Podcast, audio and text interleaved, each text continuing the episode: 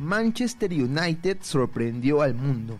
Charlie Jackson, un niño de apenas 5 años, no sabía bien lo que significaba, pero acababa de firmar su primer contrato como jugador de los Diablos Rojos. Los cazatalentos de los Reds estaban seguros de lo que hacía. Ante ellos estaba una futura estrella del fútbol y era el momento de ficharlo. Si lo dejaban para después, quizá otros clubes se fijarían en él y sería más difícil convencerlo. Por eso decidieron no esperar más y la inédita operación se dio en el 2011.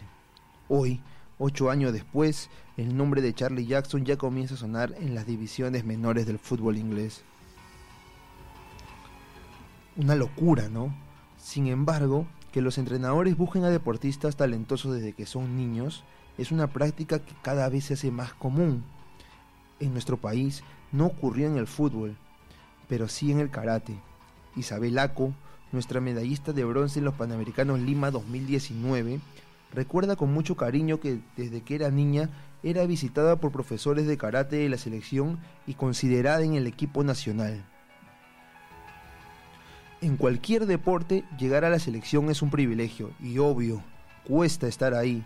Sin embargo, el talento de Isabel era tan grande que los coaches de la bicolor solían ir al dojo de su papá a preguntar cuánto faltaba para que cumpla 14 y ya los pueda acompañar en la selección.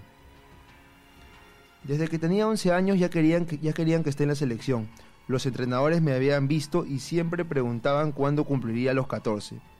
Cuando al fin llegué a esa edad, el profesor Johnny Chávez me recibió y me dijo, al fin estás aquí, ya te tengo en mis manos, le contó la karateca Depor. Pero estar en la selección peruana de karate solo era parte del sueño de su papá. En el karate, fue entrenada desde que solo tenía tres años y la meta de su padre no era otra que convertirla en una de las exponentes del Perú. Cuando me colgué esa medalla en Lima 2019, solo podía imaginar la sonrisa de mi padre. Verme así era uno de sus sueños, pero él busca seguir. Lo que él quiere es que el karate le siga regalando medallas al país, agregó la karateca. Isabel no contaba la cantidad de medallas que tiene, pero asegura que son más de 20. A sus 25 años ya es toda una referente del karate en Perú, pero no piensa en conformarse. Nos contó que en Lima 2019 fue la primera vez que peleó en coliseo lleno de gente que la apoyaba y pensó que los nervios podían traicionarla. Sin embargo, se hizo fuerte y los logró superar. Hizo su chamba como favorita y logró hacer respetar la casa. Al final se terminó quedando con la medalla de bronce. Fue bueno, pero obvio pudo ser mejor, e Isabel ha renovado las metas tras Lima 2019. Yo ya he peleado con la campeona mundial y sé que puedo. Trataré de clasificarme para los Juegos Olímpicos y me esforzaré para ganar el oro en los próximos Panamericanos, reveló Isabel. Y eso sí, nuestra campeona es aguerrida. Una de las pruebas más complicadas que superó en su carrera como deportista fue enfrentarse a las injusticias de la Federación de Karate. Por casi dos años sentía frustración. En la federación habían problemas internos y los entrenadores eran muy básicos. Sin embargo, no me desanimé, seguí esforzándome y en el 2018 conseguí ganar la medalla de oro en los Juegos Suramericanos, dice Isabel.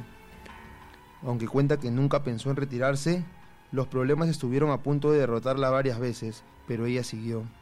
Era una lucha en contra de lo que yo creía, pero no quise darles el gusto a los que hacían mal las cosas, agregó Isabel.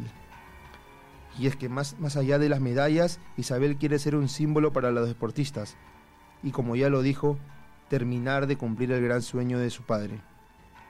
Este solo es el inicio.